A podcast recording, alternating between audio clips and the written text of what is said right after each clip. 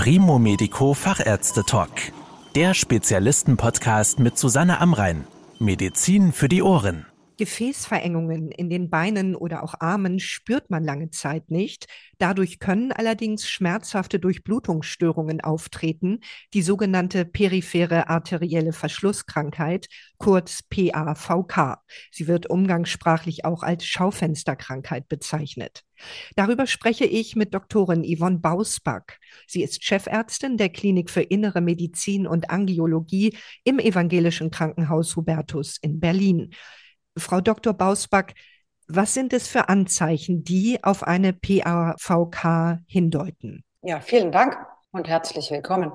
Die PAVK, die periphere arterielle Verschlusserkrankung, wie Sie es auch schon so schön ausgesprochen hatten, ist ja als Durchblutungsstörung der Beine oder Arme definiert. Meist tritt sie in den Beinen auf, nur in zehn Prozent sind die Arme betroffen. Daher hat man hier auch beinbetonte Beschwerden. Die Patienten beschreiben in den frühen Stadien Schmerzen beim Gehen, sogenannte Wadenkrämpfe, die bei starker Belastung auftreten und sobald sie stehen bleiben, wieder weggehen. Solche Schmerzen können auch im Gesäß oder Oberschenkelbereich auftreten, je nachdem, in welcher Etage diese Abflussstörung oder die Verschlusserkrankung aufgetreten ist bei dem Patienten.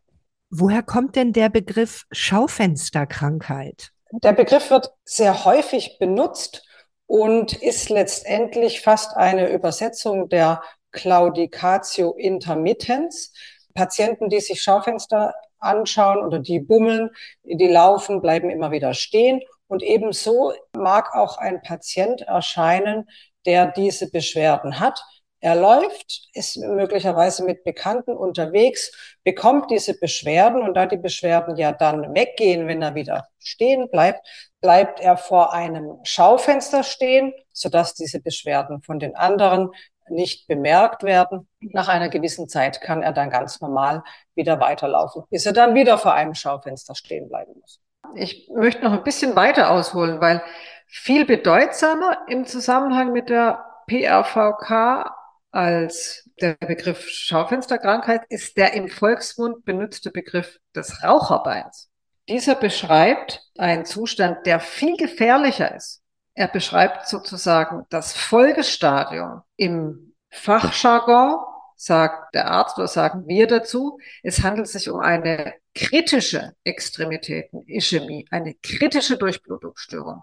Und hier liegt somit eine akute und ein von der Amputation bedrohtes sogenanntes kaltes Bein vor. Wenn es akut ist, ein kaltes Bein oder eine chronische Extremitätenischämie, eine chronische kritische Durchblutungsstörung. Das handelt sich um ein Bein mit Wunden, die nicht zur Abheilung kommen können, weil das Bein zu wenig Blut bekommt. Und um hier eine drohende Amputation zu vermeiden, muss sofort gehandelt werden. Hier kommen interventionelle und operative Verfahren auch in Kombination zum Einsatz. Und was passiert genau im Körper? Was löst diese Beschwerden und Schmerzen aus? Die periphere arterielle Durchblutungsstörung wird zu 95 Prozent ausgelöst durch eine Artersklerose, also artersklerotische Veränderungen im Gefäßsystem.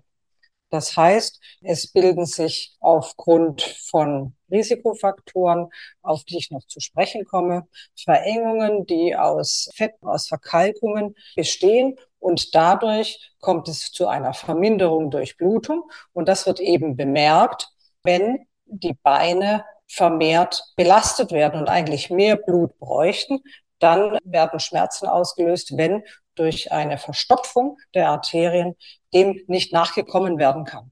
Ein wichtiger Risikofaktor, der schon bereits in dem erwähnten Raucherbein steckt, ist der Nikotinkonsum, der gleichermaßen als Risiko für die Schaufensterkrankheit und auch der chronisch kritischen, der amputationsbedrohten äh, Extremität steckt. Patienten insgesamt mit kardiovaskulären Erkrankungen, das heißt Herzinfarkt, Schlaganfall und der PAVK sollten unbedingt, sofern sie rauchen, das Rauchen sofort beenden, um einer weiteren Progression der Erkrankung vorzubeugen, möglicherweise die Progression zu verlangsamen, was in diesem Moment schon zu Gefäßveränderungen geführt hat, kann man natürlich nicht rückgängig machen. Da ist, so sagt man so schön, das Kind schon in den Brunnen gefallen. Wie gefährlich ist eine PAVK? Die PAVK selbst ist in der Bevölkerung relativ häufig und steigt mit dem Alter an. So wird in verschiedenen Studien und Untersuchungen, die gemacht wurden, angegeben, dass im Alter von 60 Jahren bis zu 10 Prozent der Bevölkerung und im Alter von 70 Jahren sogar fast 20 Prozent der Bevölkerung eine PAVK durch arteriosklerotische Veränderungen haben. Viele bemerken das gar nicht. Bei 25 Prozent kommt es zu einer spontanen Besserung sogar durch die tägliche Arbeit, durch die Belastung, die die Patienten selbst machen, ist der Körper in der Lage, Umgehungskreisläufe um die Verengungen zu bilden. Und es kommt sogar in 25 Prozent zu einer spontanen Besserung. 50 Prozent bleiben ungefähr unverändert und nur 25 Prozent bemerken eine Verschlechterung.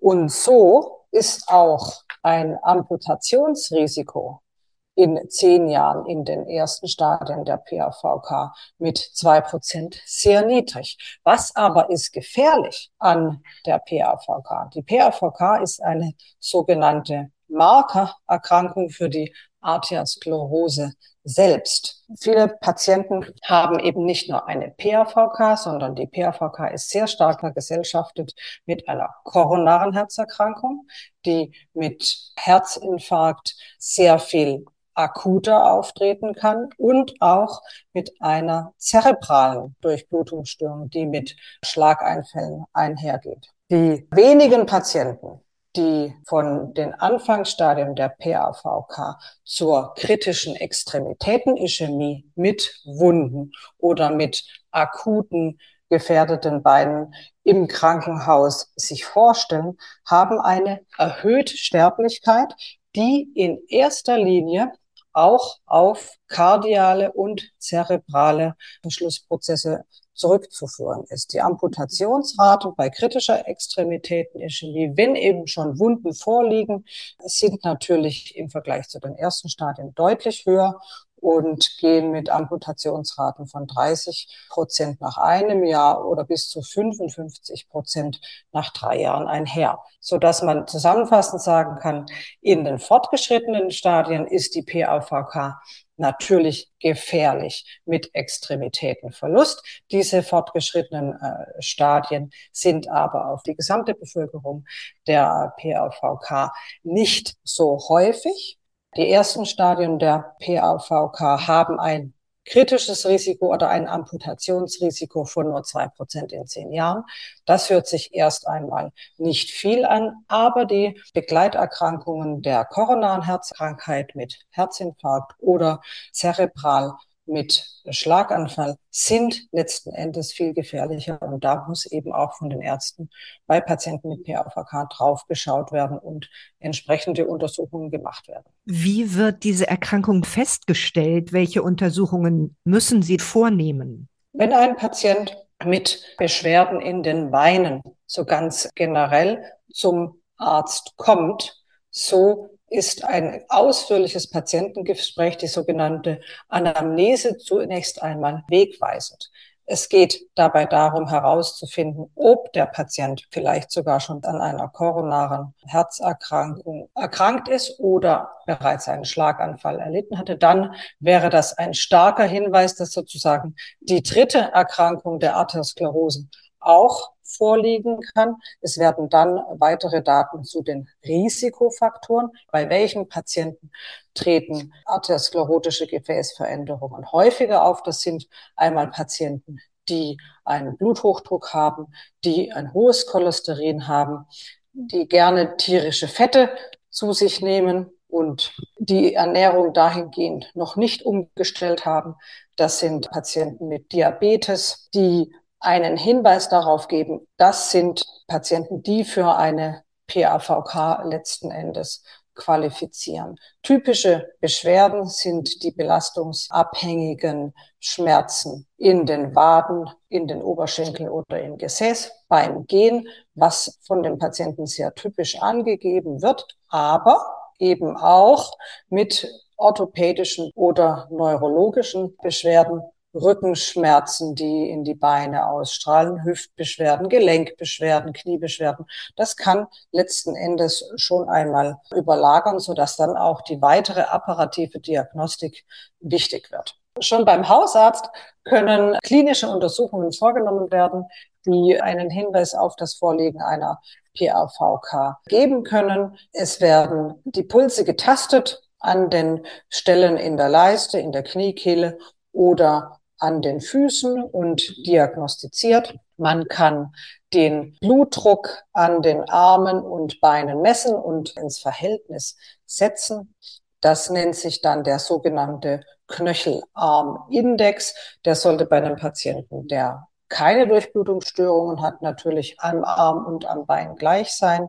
Und wenn er am Bein abnimmt und der Index dann kleiner 0,9 ist, dann spricht man von einer PAVK. Die muss ja noch nicht symptomatisch sein, die muss auch noch nicht mit Schmerzen einhergehen. Aber die Definition ist, wenn der Druck gegenüber Arm, gegenüber Bein um 10 Prozent abnimmt, dann ist das sehr sensitiv darüber, dass schon beginnende Stenosen vorliegen. Weitere Diagnostik würde man machen, wenn der Patient Beschwerden hat.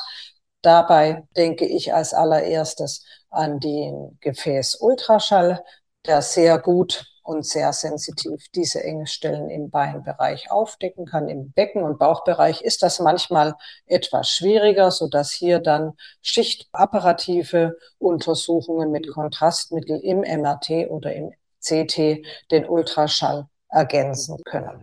Gibt es konservative Behandlungsmöglichkeiten, die helfen, diese Beschwerden der PAVK zu lindern? Ganz am Anfang hatte ich bereits bemerkt, dass in den Anfangsstadien der PAVK es in 25 Prozent zu einer spontanen Besserung ja sogar kommt. Und das geschieht dadurch, dass der Körper Umgehungskreisläufe bilden kann, sogenannte Kollateralen. Und diese Bildung der Kollateralen kann durch den Patienten angeregt werden.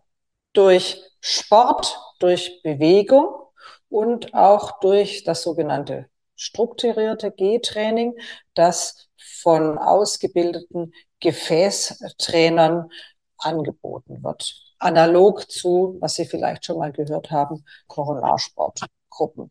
Darüber können auch schwer symptomatische Patienten mit Beschwerden oder mit einer Gehstreckenverkürzung auf kleiner 100 Meter eine wirklich relevante und sichtbare Verbesserung verspüren. Medikamentös hat man natürlich auch versucht, Medikamente zu entwickeln, die zum einen diese Kollateralbildung verbessern. Solche Effekte haben die sogenannten Lipidzinker letzten Endes gezeigt, die aber zu der Behandlung der Begleiterkrankungen herangezogen werden. Bei den Patienten mit PAVK ist es wichtig, das kardiovaskuläre Risiko zu senken. So sollte jeder Patient mit einer diagnostizierten PAVK ein Aspirin verordnet bekommen. Und hier zeigt sich auch noch national und international, dass insbesondere PAVK-Patienten in der Rezeption und auch in dem Bewusstsein, dass insbesondere das kardiovaskuläre Risiko ja noch viel höher ist, noch nicht angekommen sind und das Aspirin hier viel zu wenig rezeptiert wird. Also jeder PAVK-Patient sollte Aspirin suchen, er sollte Cholesterin senkende Maßnahmen durchführen, bis hin zu cholesterinsenkender Therapie, die sogenannte rheologische Effekte auch aufweist hinsichtlich Kollateralversorgung oder Plaquestabilisierung. Wichtig ist, dass bei den Patienten Blutdruck gut eingestellt ist, ein Diabetes gut mit therapiert oder auch untersucht wird. Das ist die wichtigste Therapie, die solche Patienten erfahren sollten. Welche anderen Behandlungsverfahren gibt es? Wenn beim Patienten die konservativen Behandlungsmöglichkeiten ausgeschöpft sind, Das heißt, trotz körperlicher Bewegung, Gehtraining, Umstellung der Lebensweise etc.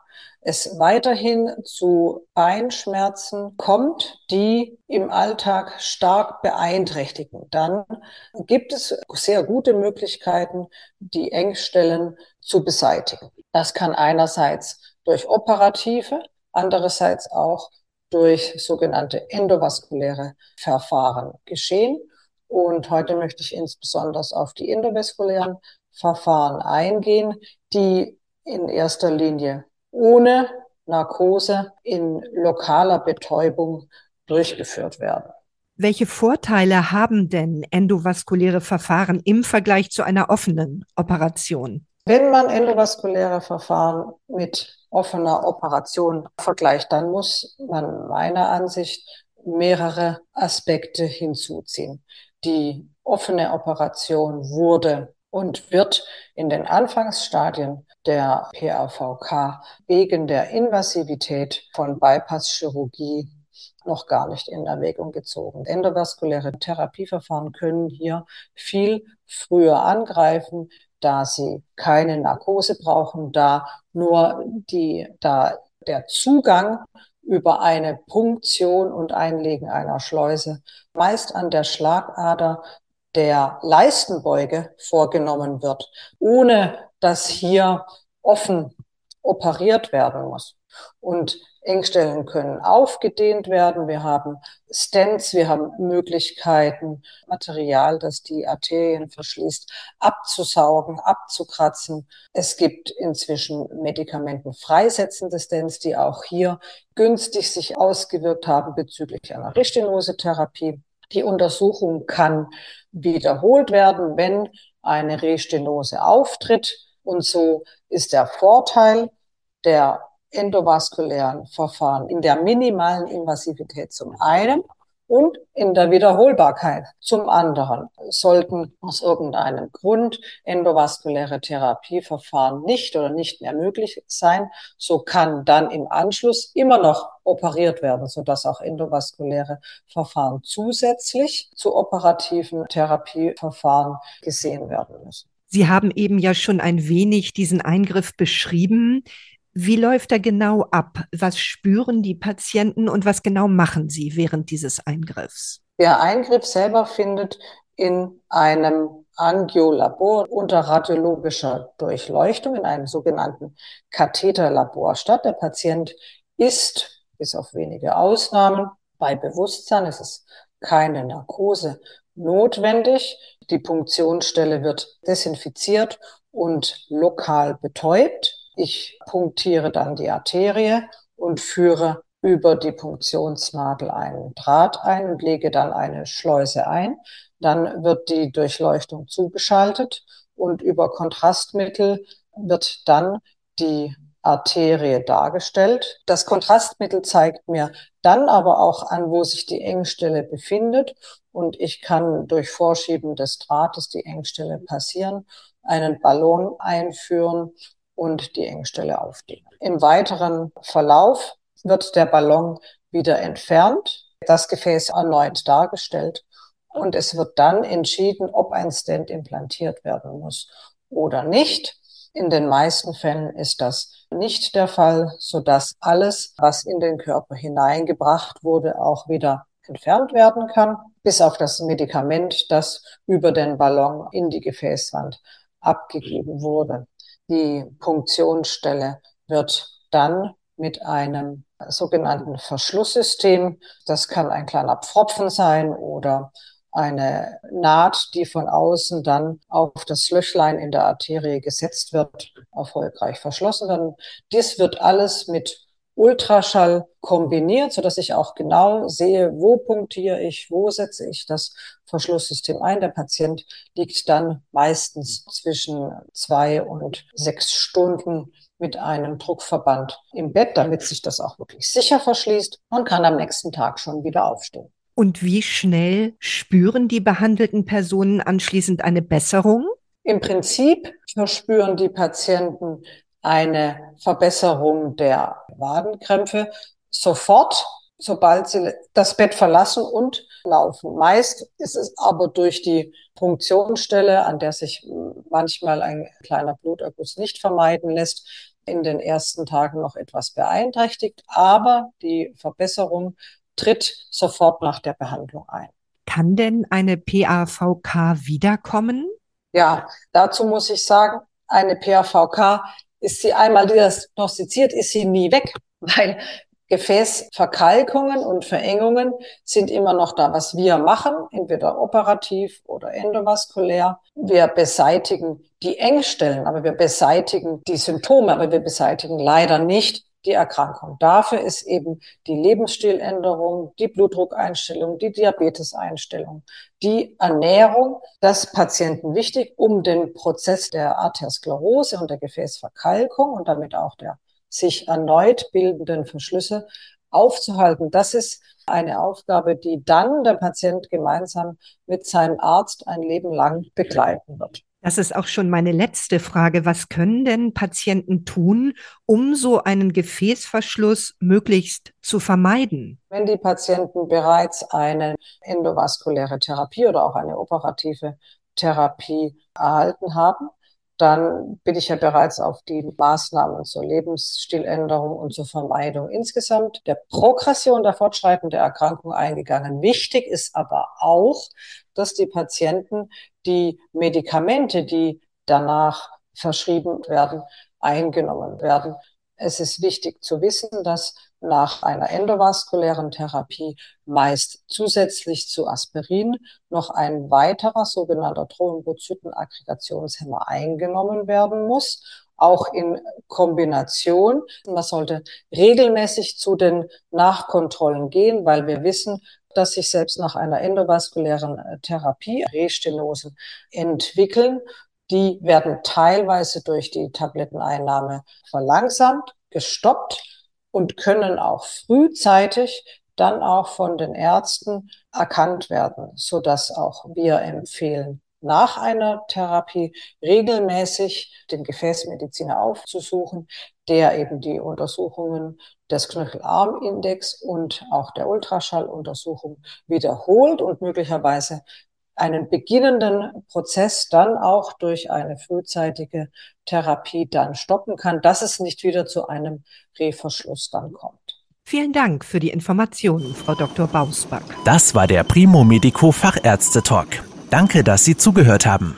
Mehr Informationen rund um das Thema Gesundheit und medizinische Spezialisten finden Sie auf primomedico.com. Bis zum nächsten Mal, wenn es wieder heißt Medizin für die Ohren.